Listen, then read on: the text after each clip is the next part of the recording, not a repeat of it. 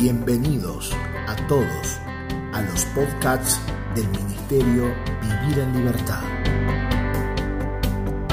Esperamos que esta palabra pueda ser de alimento y edificación para tu vida.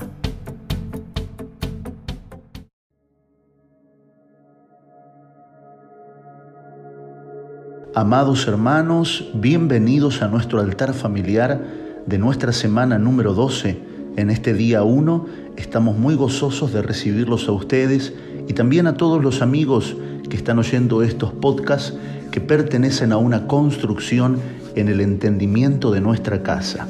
Bienvenidos, este altar familiar estamos tocando acerca de los principios de vida sobre la oración en el altar anterior junto a un invitado muy especial comenzamos inaugurando el tema de los principios de vida acerca de la oración, tocando los aspectos básicos del Padre Nuestro, mirándolo desde una perspectiva eterna y no religiosa. Anhelo en este altar poder avanzar en esta etapa sobre algunos principios de vida acerca de la oración que serán sumamente fundamentales en cada uno de nosotros. Así que sin más, Vamos adelante. Desde la llegada del WhatsApp y su popular envío de audio, muchas personas se vieron enfrentadas a algo que, como muchos de nosotros, no todos hacían o tenían el compromiso de hacer, y eso es ser grabados y oír su propia voz y manera de expresarse. Eso es todo un conflicto porque se descubrieron dos grandes cosas. Número uno, no nos agrada el sonido de nuestra voz. De hecho, hasta le escuchamos diferente cuando oímos nuestra voz grabada. Y número dos, oímos la manera de expresarnos y no queremos cambiarla, porque creemos que es mucho trabajo, porque es nuestra manera de ser, ¿para qué voy a cambiar? Es muy difícil estar corrigiéndome todo el tiempo. Esto nos lleva a ver un principio fundamental. No es lo mismo lo que creemos que hacemos que cuando vemos y consideramos aquello que hacemos. Entonces cuando abordamos los principios de vida acerca de la oración, debemos preguntarnos, ¿lo que creemos que estamos haciendo, lo estamos haciendo considerándolo? ¿Realmente estoy orando correctamente? ¿Por qué si oro correctamente esta oración no se volvió una vida en mí? Y muchas veces es una carga, muchas veces es un peso. Ahora, imagínese si una cámara nos filmaría cuando retamos a nuestros hijos, cuando hacemos caras al oír a una persona o cuando nos enojamos o interactuamos con otros. ¿Qué pasaría? Y nos veríamos enfrentados a replantear nuestra manera de ser, nuestra manera de actuar, nuestra manera de hablar, asunto que muchos no queremos cambiar. Pero tengo una noticia para cada uno de nosotros, los que estamos participando en este audio. No tenemos que cambiar. No nosotros por lo menos, pero sí debemos disponernos a ser cambiados por el Espíritu Santo de Dios, haciendo la oración que el apóstol Pablo, cuando era alguien que se llamaba Saulo, cierto día tuvo un encuentro con el Señor y él le dijo, Señor, ¿qué quieres que yo haga? Leamos Hechos capítulo 9, verso 24, por favor. Libro de Hechos, capítulo número 9, en el verso número 4. Dice, y cayendo en tierra, oyó una voz que le decía, Saulo, Saulo, ¿por qué me persigues? Él dijo, ¿quién eres, Señor? Y le dijo, yo soy Jesús, a quien tú persigues. Dura cosa te es dar cosas contra el aguijón. Él temblando y temeroso dijo, Señor, ¿qué quieres que yo haga? Y el Señor le dijo, levántate y entra en la ciudad, y se te dirá lo que debes hacer. Qué precioso es cuando vemos que el apóstol Pablo se rindió ante este encuentro tan poderoso donde la luz lo ensegueció y él supo que había una autoridad superior delante de él. Y la palabra que emanó de él fue, Señor, ¿qué quieres que yo haga? No, mira, yo estoy haciendo las cosas de esta manera, yo lo aprendí así, hace muchos años que lo vengo haciendo. Qué triste es cuando la dureza se apoderó de nuestro corazón cuando el hacer las cosas de una manera se volvió costumbre y no queremos negociarlas. Bien dijo Jesús que las tradiciones quebrantan aquello que Dios manda que hagamos.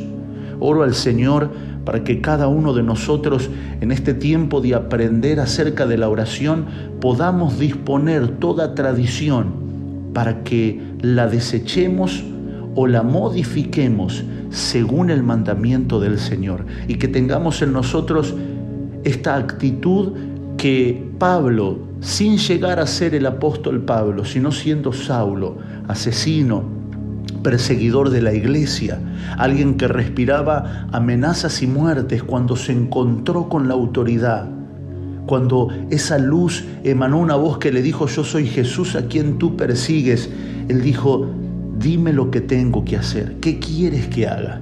Y la historia dice que Pablo quedó ciego durante tres días y luego de eso fue discipulado por Ananías y luego de eso entró en un proceso de más de 14 años donde el Señor lo formó.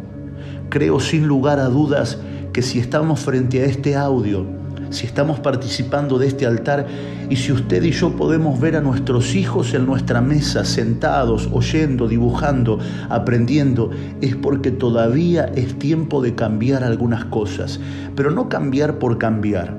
No cambiar porque, bueno, hay que cambiar para ser modernos. Dios no es un Dios milenial, Dios no es un Dios que hace cambios por moda o por apariencia.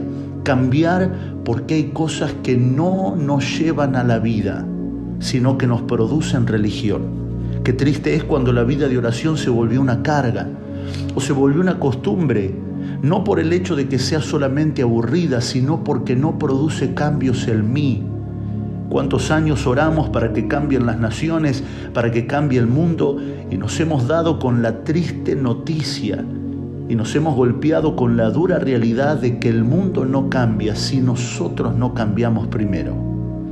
No se trata de lo que el mundo haga, sino de lo que yo como hijo de Dios haga, que voy a cambiar de mí, que es lo que voy a cambiar de mi vida.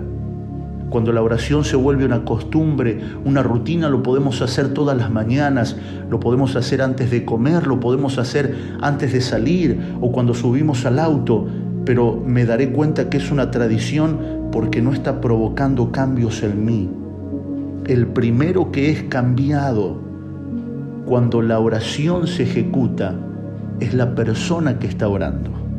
No es Dios, los pensamientos de Dios, son pensamientos de bien, pensamientos de paz.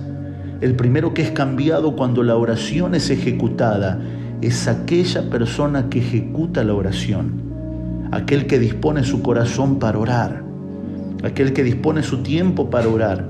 Y su ruego es, Señor, anhelo ser transformado. Nuestra oración en este tiempo es, Señor, si estamos haciendo algo por religión o por tradición, cámbialo pero no se trata de cambiar y tirarlo porque ya no funciona más, porque hoy en día se ora de otra manera, sino que quiero ver cambios en mi vida, porque hay una generación que nos está mirando. Hay hijos que en este mismo momento, así como están sentados a la mesa, nos están observando y están participando de este pan espiritual. De la misma manera estos hijos están observando cómo la oración forma parte de nuestras vidas. Y esta oración debe producir un cambio en nosotros. Si nosotros entramos a nuestro cuarto de oración, como decimos generalmente, o si nosotros accionamos la oración, pero luego nuestro corazón queda en desagradecimiento, si puedo orar en la mesa, pero luego en la misma mesa donde oré y di gracias por los alimentos, critico a mis hermanos, critico al país, critico a las autoridades, Hablo de la realidad de la misma manera que hablaría un impío, alguien que no cree en Dios. Entonces la oración se volvió una tradición. La oración, lamento decirte mi hermano, mi hermana, no tiene el efecto de vida por la cual Dios dio a nosotros para que fuera. Qué importante es poder detectar los vestigios de la tradición en nuestra vida diaria. Porque estas tradiciones que hemos heredado a manera de costumbre, a manera mecánica, cuando llegamos al Señor o cuando comenzamos a congregar en la iglesia y alguien nos dijo, vos tenés que hacer así, vos tenés que hacer así, vos recién entrás a la iglesia, vos tenés que leer tal libro de la Biblia, vos tenés que hablar de tal manera y las demás costumbres las fuimos adoptando porque había gente que ya estaba en ese lugar y hacía las cosas de esa manera. pero luego nos vemos al pasar de los años de que lo que hacíamos no produjo un efecto de cambio, menos una expresión de vida en nosotros. Creo sin lugar a dudas que uno de los primeros principios de la oración que debemos aprender es cambiar la tradición, el medio de la oración. Debemos cambiar toda tradición, pero vuelvo a repetir, no solo por el hecho de cambiar, por cambiar, no por el hecho de que es una moda y que ahora te voy a enseñar la nueva manera de orar, sino porque lo que tenemos en nosotros es una expresión de vida, es una expresión que emana de lo más profundo y lo primero que debe cambiar la oración, si algo va a cambiar, es aquel que ejecuta la oración.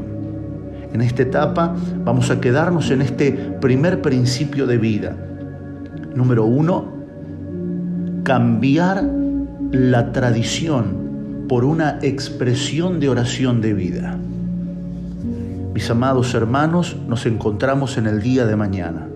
Paz a todos.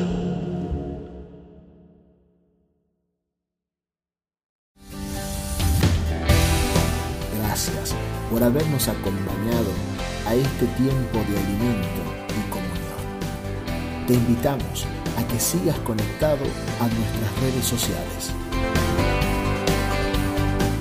Facebook.com barra Vivir en Libertad. Instagram arroba Vivir en Libertad Ministerio. O suscribirte a nuestro canal de YouTube Vivir en Libertad Ministerio. Recordá enviarnos un mensaje para recibir los audios y materiales escritos al número de WhatsApp 2325 47 0015.